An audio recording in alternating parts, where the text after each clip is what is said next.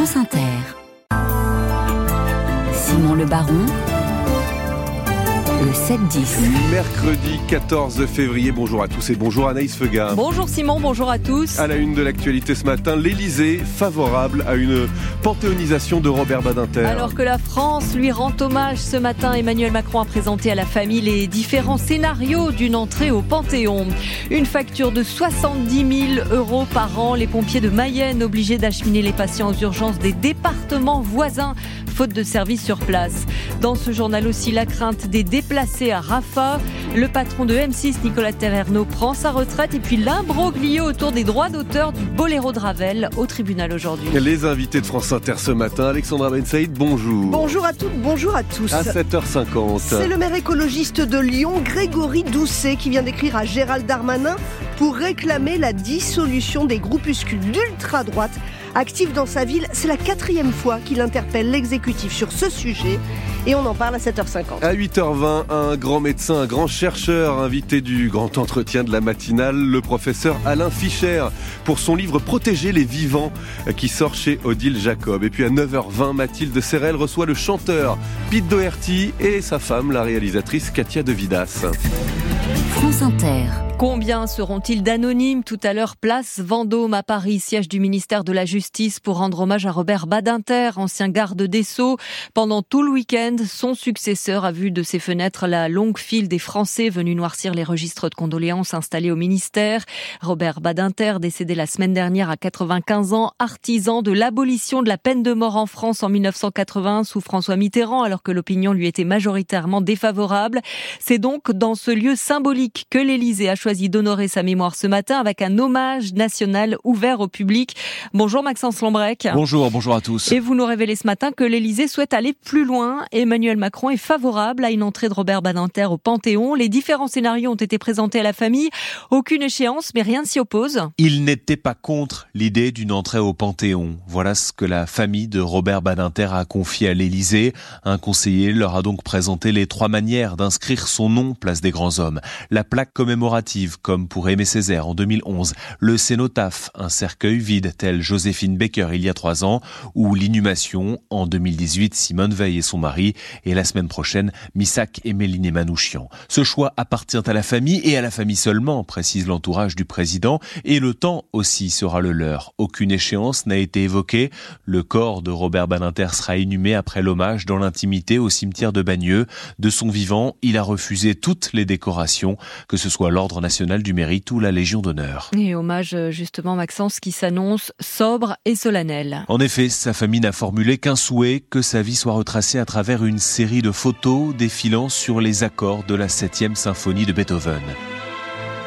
Emmanuel Macron plaidera pour l'abolition universelle de la peine capitale. La France accueillera dans deux ans le congrès mondial portant ce combat. Sa femme, Elisabeth Badinter, a fait savoir que les élus du RN et de la France insoumise n'étaient pas les bienvenus. Marine Le Pen a donc renoncé à venir. On ne va pas polémiquer avec la famille, donc on ne sera pas présent, on respectera les vœux de la famille. Deux députés de Jean-Luc Mélenchon seront en revanche présents, puisqu'invités par le protocole de par leur mandat. Le chef de l'État se tiendra à distance des élus aux côtés de la famille. Hier, des centaines de magistrats, avocats ont noirci les marches de l'historique palais de justice de Paris pour évoquer l'exemple qui était pour Robert Badinter, Badinter, avocat toute sa vie. France Inter suivra l'hommage tout à l'heure 13-14 spécial en direct de la place Vendôme. La situation kafkaïenne des services d'urgence en Mayenne. La Mayenne, troisième des aires médicales de France. Ces services de secours sont obligés de fermer faute d'effectifs alors que les patients, eux, en ont toujours besoin. Alors que faire eh bien les emmener toujours plus loin vers les hôpitaux des départements voisins, des heures de route supplémentaires, des risques plus importants pour les malades et une sacrée facture pour le service départemental d'incendie et de secours. Le président du département de la Mayenne vient de l'envoyer au ministre de la Santé, Manon Derdevé. Des dizaines, voire des centaines de kilomètres supplémentaires pour transporter un patient aux urgences, c'est depuis plusieurs années une situation fréquente pour les pompiers mayennais. Il manque dans le département 20 médecins urgentistes et cela cause de graves dysfonctionnements selon Olivier Richefou, le président du département. La quasi-totalité des 500 transports supplémentaires hein, pour l'année 2023 se sont effectués dans des hôpitaux de la Mayenne. Mais ça a été quelquefois j'ai un exemple à Angers, j'ai un exemple à, Châteaubriand ou un autre exemple sur Alençon. Voilà, ça, ça peut pas marcher, ça peut pas fonctionner. Des trajets plus longs, dangereux pour les patients et qui coûtent aussi très cher, 70 000 euros supplémentaires rien que pour l'année dernière. Et la Mayenne est loin d'être la seule dans ce cas. Les départements de l'Ardèche, des Vosges ou du Gard ont aussi donné l'alerte. Alexandre Pissas, le président du service départemental d'incendie et de secours du Gard. Ça m'arrache un peu les tripes. Hein. Les pompiers sont obligés de transporter la personne au CHU de Nîmes. Ils attendent et éventuellement, s'il n'y a rien, de la ramener. C'est une mobilisation de pompiers qui, hélas, sont pris normalement pour d'autres tâches. Selon l'Association des départements de France, certaines missions ont duré jusqu'à 10 heures. Elle estime que les pompiers ont ainsi dû faire 50 000 kilomètres supplémentaires l'année dernière dans le pays. Le ministre de l'Intérieur pourrait être définitivement mis hors de cause cet après-midi des accusations de viol qui pèsent sur lui depuis 2017. La Cour de cassation rend sa décision dans, sur le pourvoi de son accusatrice qui affirme qu'il l'a violée par surprise en 2009 alors qu'il avait 26 ans. Les enquêtes ont été classées à trois reprises. Gérald Darmanin n'a jamais été mis en examen. Il a bénéficié d'un non-lieu en juillet 2022 confirmé il y a un an. À Pau, 13 nouvelles plaintes déposées auprès du procureur et qui viennent grossir le dossier déjà épais d'accusations sexuelles euh, et de viols commis dans les années 70 et 80 au collège Notre-Dame de Bétarame. Une vingtaine de plaintes avaient déjà été enregistrées. Précision dans une demi on connaîtra dans la matinée les prévisions de trafic à la SNCF pour ce week-end de départ en vacances. Deux syndicats, Sudrail et la CGT, ont déposé des préavis de grève à partir de demain soir. La CFDT a levé le sien, l'UNSA n'en a pas déposé. Les contrôleurs demandent des hausses de salaire et une meilleure fin de carrière. Pour Fabien Villieu à Sudrail, surtout, ils ne se sentent pas écoutés par leur direction. Il y a une volonté euh, en tout cas si la direction ne cède pas à aller jusqu'au bout du conflit. Aujourd'hui, l'origine du mal, c'est qu'on a eu un protocole d'accord qui a été signé.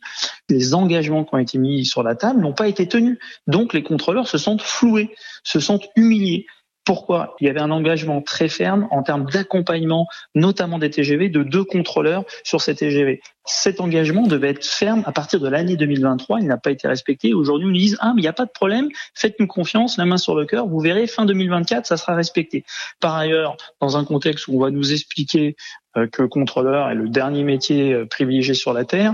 Le problème auquel est confrontée la SNCF, c'est qu'elle a du mal à recruter des contrôleurs parce que effectivement le métier ne fait pas rêver, ne fait plus rêver. Fabien Villedieu Sudrail avec euh, Raphaël Ebenstein, 70% des contrôleurs pourraient être en grève selon les syndicats. Le PDG de la SNCF a rappelé hier que 200 créations de postes de contrôleurs avaient été décidées. Et puis eux voulaient être logés à la même enseigne que les agriculteurs et ils ont obtenu gain de cause.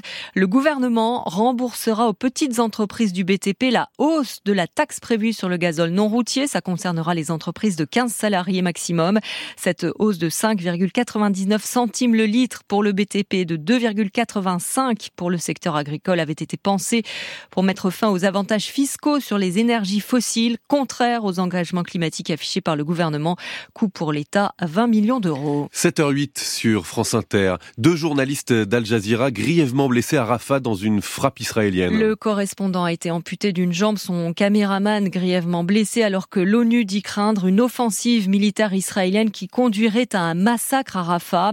À Rafah, 1 500 000 personnes sont entassées dans ce cul-de-sac et elles s'attendent au pire, Thibault Lefebvre. Les appels au secours se multiplient, notamment sur les réseaux sociaux. Hey, it's Diana again from Gaza. Diana Al-Bukhari, 35 000 followers sur Instagram. Elle a quitté au début de la guerre la ville de Gaza pour Der al-Bala, c'est au centre de l'enclave où son abri a été bombardé. Elle est désormais dans une école de Rafah sans eau ni électricité. On s'attend à ce que l'armée israélienne arrive très bientôt à Rafah. Les gens sont ici déprimés et ils souffrent parce qu'ils ont tout perdu. On entend sans arrêt le son des bombardements et chaque jour, ça se rapproche un peu plus. Asma aussi a fui les combats. Elle était à Khan Younes, c'est à une quinzaine de kilomètres au nord-ouest de Rafah. Elle vit depuis quelques semaines chez sa sœur et pour elle, l'opération de sauvetage des otages israéliens il y a deux jours a changé la donne. Après l'opération de Rafah, moi je pense que Netanyahu, il va être de plus en plus euh, fort au gouvernement, devant euh, les Américains, devant tout le monde. Netanyahu a pris le feu vert pour rentrer à Rafah et faire des opérations. Il va donc sans doute falloir partir. Ce serait la troisième fois pour Diana, la deuxième pour Asma.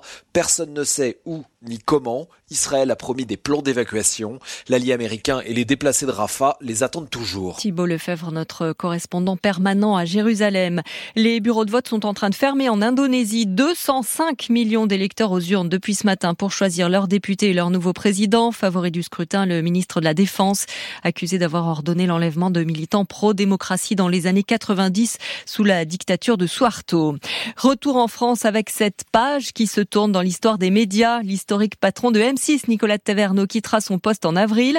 À 73 ans, il aura passé plus de 37 ans à M6, filiale de l'allemand Bertelsmann, au point d'en faire Alexandra Akoun l'une des figures du paysage audiovisuel. On avait fini par croire qu'il serait là à vie, lui qui par trois fois a fait modifier les statuts de M6 pour repousser l'âge de son départ, comme si après plus de trois décennies aux manettes, il avait fini par faire corps avec ce groupe qu'il a tant contribué à faire prospérer, une petite chaîne transformée en l'un des groupes audiovisuels les plus rentables d'Europe, sa marque de fabrique, une politique de diversification agressive, alliée à une gestion financière au cordeau, mais ces dernières années, les nuages s'amoncelaient, la fusion ratée avec TF1 en septembre 2022, deux ans de paperasserie pour rien, l'échec avait été dur à avaler, suivi d'une tentative infructueuse de revente de la 6, chahutée par l'évolution des usages, les audiences du navire amiral ont chuté l'an dernier à 8,1% de part d'audience, du jamais vu depuis 1992, et janvier 2024 n'a pas été mieux avec des programmes qui peinent à se renouveler.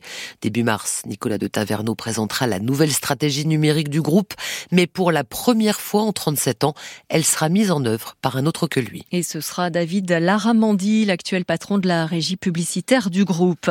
Y a-t-il eu de la triche sur le dernier Vendée Globe Une enquête est en tout cas ouverte après un mail anonyme qui pourrait faire soupçonner un routage et une assistance météo interdit par le règlement. On ne sait pas qui est le skipper concerné par ces accusations. Dans l'autre course à la voile en cours en ce moment, l'ultime challenge, Charles Caudrelier toujours en tête devant Armel Lecléache. Enfin, plus rocambolesque encore qu'une course à rebondissement, cette affaire jugée aujourd'hui au tribunal de Nanterre, qui doit toucher les droits du célébrissime boléro de Ravel, tellement joué dans le monde qu'il a longtemps été la poule aux œufs d'or des ayants droit jusqu'à ce qu'il tombe dans le domaine public en 2016. Depuis, la SACEM ne leur, ne leur verse plus un centime, ce qu'il conteste Amélie Perrier. Maurice Ravel, quand il est mort 1937, a laissé derrière lui des chefs-d'œuvre, mais pas d'enfants. C'est son frère qui héritera d'abord des droits, et puisque ce dernier n'aura pas non plus de descendance, aujourd'hui, c'est la fille de l'épouse en seconde noce de l'ex-mari de la masseuse du frère de Ravel, vous suivez, qui réclame de toucher le pactole. Car le boléro, 15 minutes de tempo entêtant et de trance symphonique, est l'une des œuvres les plus jouées dans le monde, et à chaque fois, jusqu'en 2016, il fallait payer des droits pour l'interpréter. Cela pouvait représenter des centaines de milliers d'euros par an. En France, une œuvre est protégée 70 ans après la mort de son créateur, avec des rallonges possibles pour couvrir la période des deux guerres mondiales. Or aujourd'hui, les ayants droit de Ravel font valoir que le décorateur et la chorégraphe du ballet Boléro ont eux aussi participé à la composition. Et comme ils sont morts bien après le musicien, cela pourrait repousser jusqu'en 2048 l'entrée dans le domaine public du Boléro et les droits touchés par les héritiers. Voilà, j'espère, hein, Simon, que vous avez tout retenu de la généalogie des héritiers de Ravel. La fille de l'épouse en seconde noce de l'ex-mari de la masseuse du frère de Ravel. Bravo. j'ai noté, j'ai triché, j'avoue. Merci Anaïs Feuga. À tout à l'heure, vous revenez à 9h. Il est 7h13 et dans 3 minutes, ce sera le feuilleton de la France, épisode 60. Nous serons ensemble à la friterie de Landa, dans le Nord, où l'on verra, on le sait évidemment, que la nourriture est un sujet éminemment politique.